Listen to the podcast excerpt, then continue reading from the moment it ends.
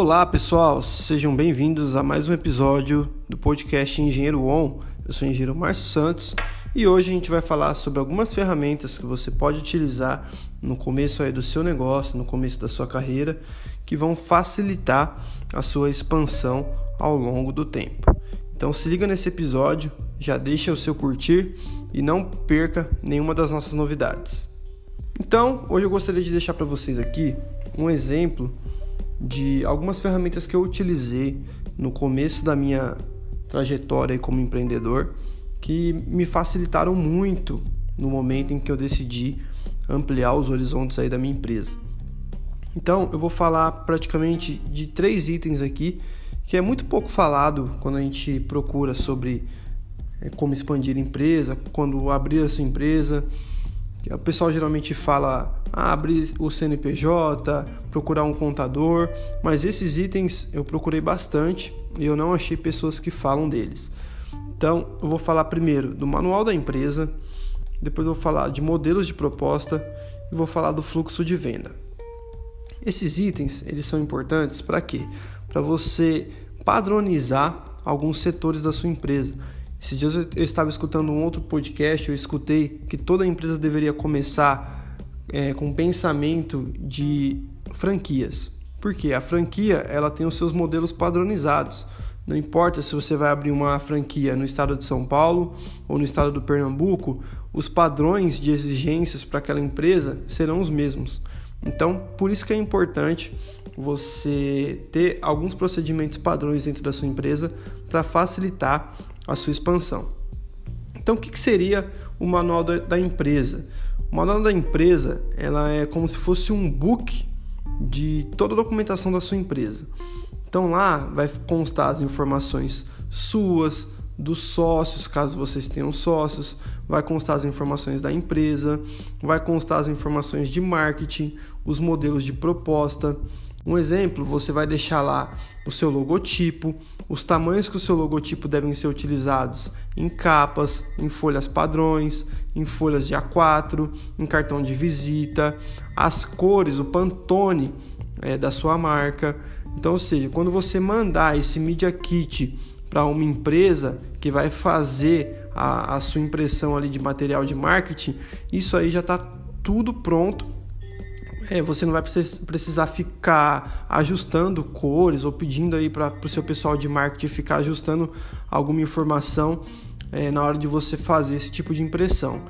E até mesmo é, é legal porque quando você estiver contratando outros funcionários, você estiver expandindo o seu negócio, como eu falei, é, você vai entregar a cópia desse manual da empresa para o seu funcionário, para ele dar uma olhada. E qualquer dúvida que ele tiver, ele vai consultar ali.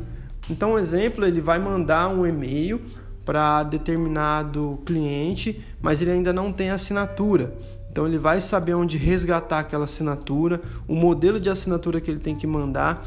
Assim não fica cada é, fornecedor recebendo lá um e-mail com uma identidade da empresa diferente.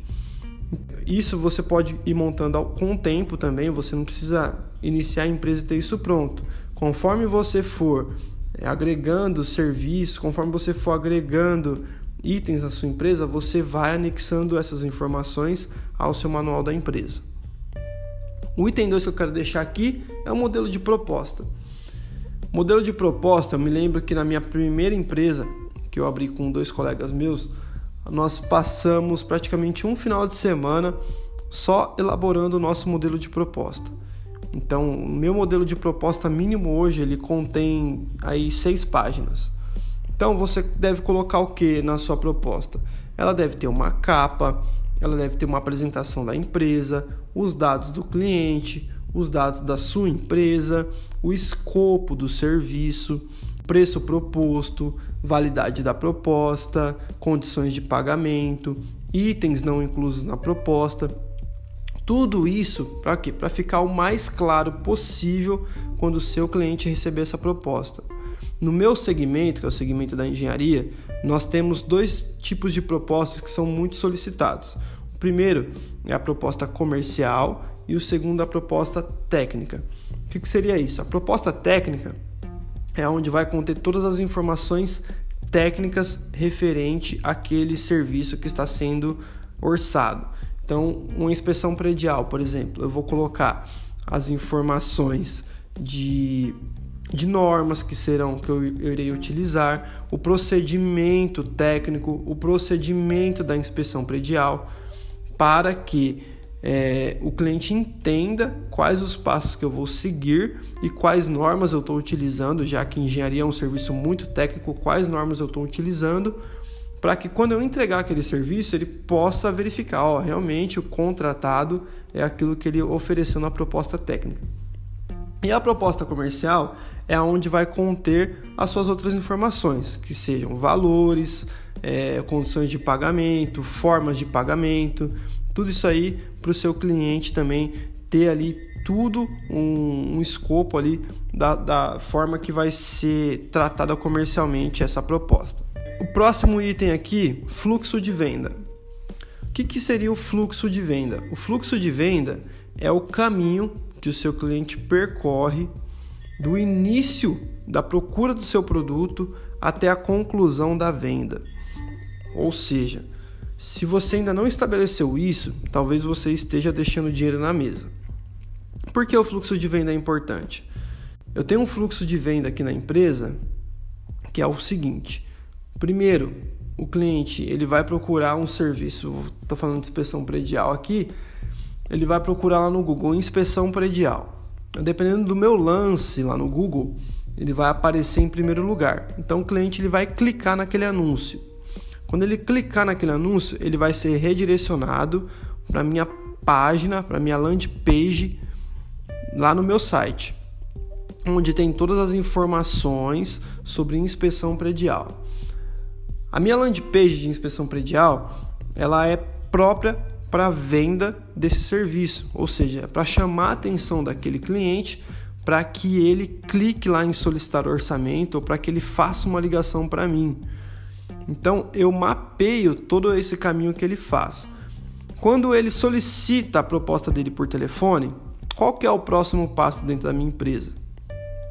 É anotar os dados dele ou agendar uma visita, ou caso ele já tenha um, um escopo do que ele quer, é eu elaborar essa proposta, depois encaminhar essa proposta por e-mail ou até mesmo, às vezes a gente participa de algumas licitações, é anexar essa proposta lá no sistema de licitações e acompanhar no dia previsto da abertura da proposta se a minha proposta foi vencedora ou não.